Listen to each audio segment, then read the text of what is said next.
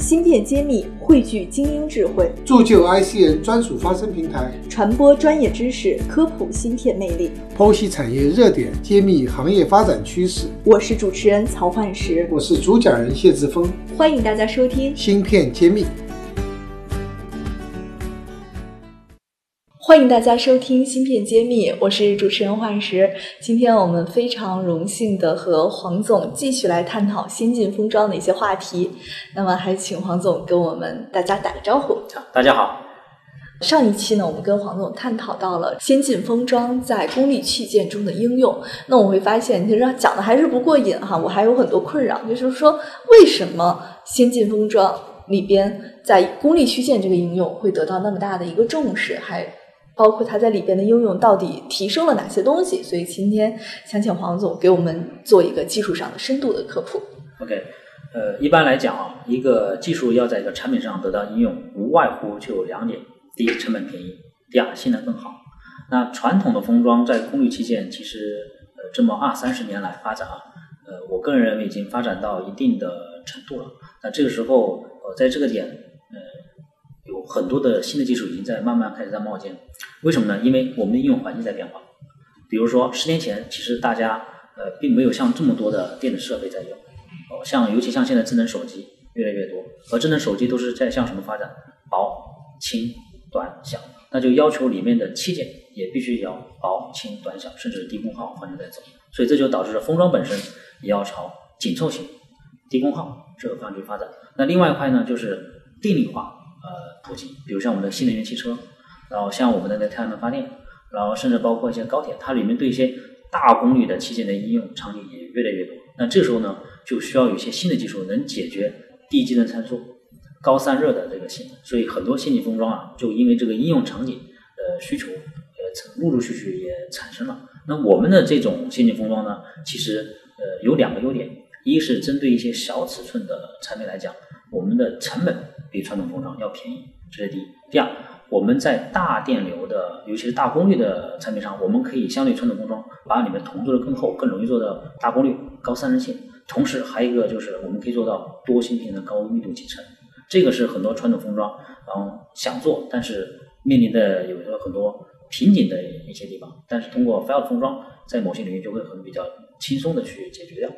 对，这里其实我很想问一下，就是多芯片的高度集成，这个意味着什么？它有多难这件事儿？比如举个例子，以前你可能要做一个驱动电路，你需要有六颗芯片摆在你电路板上，但通过 f i l e 的技术，你可以把六颗芯片集成在一颗芯片，这样的话你整体的设计变小。比如说，我们现在正在帮全球最大的一家无人机公司在做一颗驱动的一个模组，那原先的方案呢，它就是外面是用了好几颗分立的。呃，但是你知道无人机啊，它最担心什么呢？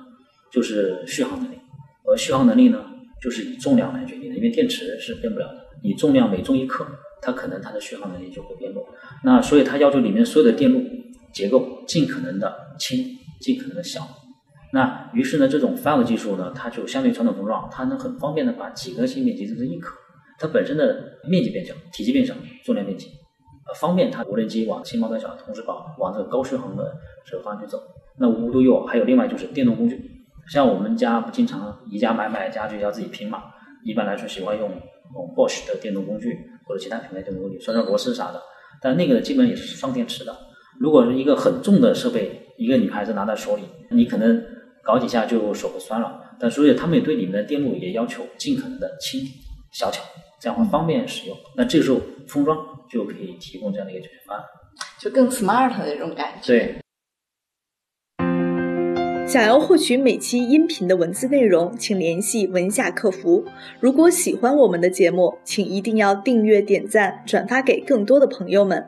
坚持做原创深度科普非常不容易，请支持一下我们吧。您提到这个 IGBT 上面有一些应用，就尤其像大功率、大电流的上面应用。那像这个里边，比如说会用到汽车啊或者高铁上面，其实对安全性要求很多。那先进封装会能解决这个安全性上的一些问题吗？或者在这上面性能会更好吗？呃，先进封装其实如果说提到那些应用，实际上他们更除了性能以外啊，它更关注的是可靠性的问题。那其实这一块呢，先进封装在可靠性方面来说，呃。确实它不像老的那种封装，传统封装毕竟经过这么多年的发展，无论是材料、装备工艺，它很成熟，它已经比较相对而言会比较容易的获取高可靠性。先进封装这块这段时间呢，确实还需要有一段呃路要走。那但我相信这个不是问题，因为这随着投入进来的人越来越多，时间越来越多，呃，总会通过材料装备去体现。就比如说我们在做 TFS 产品的时候，其实 TFS 产品本身它既可以用在手机，也可以用在汽车里面。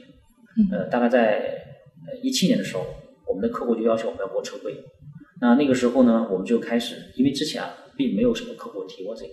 所以当时过了他要求过车规以后呢，过汽车级的以后呢，我们就开始做按车规做测试，然后发确实发现有些问题，然后我们就不停的去调整，呃，前前后花了一年时间，然后把通过材料的改进、工艺的改进，把这个产品调到了车规的级别。所以说，先进封装不代表弱，实际上它花时间、花经理是有机会可以达到一样高可靠性。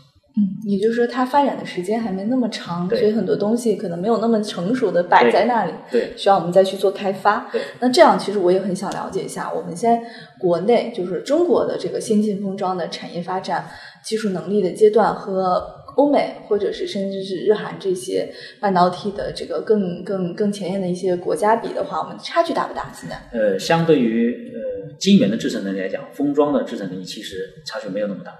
呃，尤其是呃这几年，呃国内在封装领域的呃大的呃一个人员投入和资金投入在逐渐缩小这个差距。举个例子，像以前像长，比如长电，长电举例，以前十年前你让长电去接客户订单，可能只是做一些简单的一些呃歪帮的一些呃 TO 系列的这种带引脚的封装，但你现在看长电，它可以接大量类似像邦品啊，甚至包括这种 SIP 的先进封装的呃产品了，就是因为这么多年不停的国家企业在这方面的投入，以至于我们可以去做一些呃更先进的一些东西。然后第二点呢，封装这这块的资金资本投入啊，它不像 Fab 厂，Fab 厂你就算你投钱，但你时间不到，可能或者你找的人不对，不一定投得出来。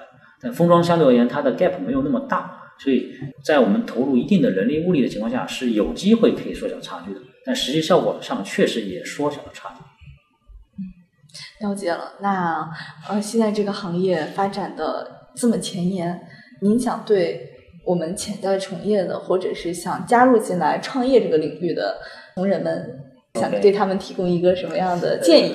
如果说是是从业角度来讲的话，很希望快速进来，因为其实中国半导体看上去，呃这几年因为中美的事件，让民众大家都知道了中国半导体的重要性，但实际上真真正的专业的从事人员数量还是太少太少。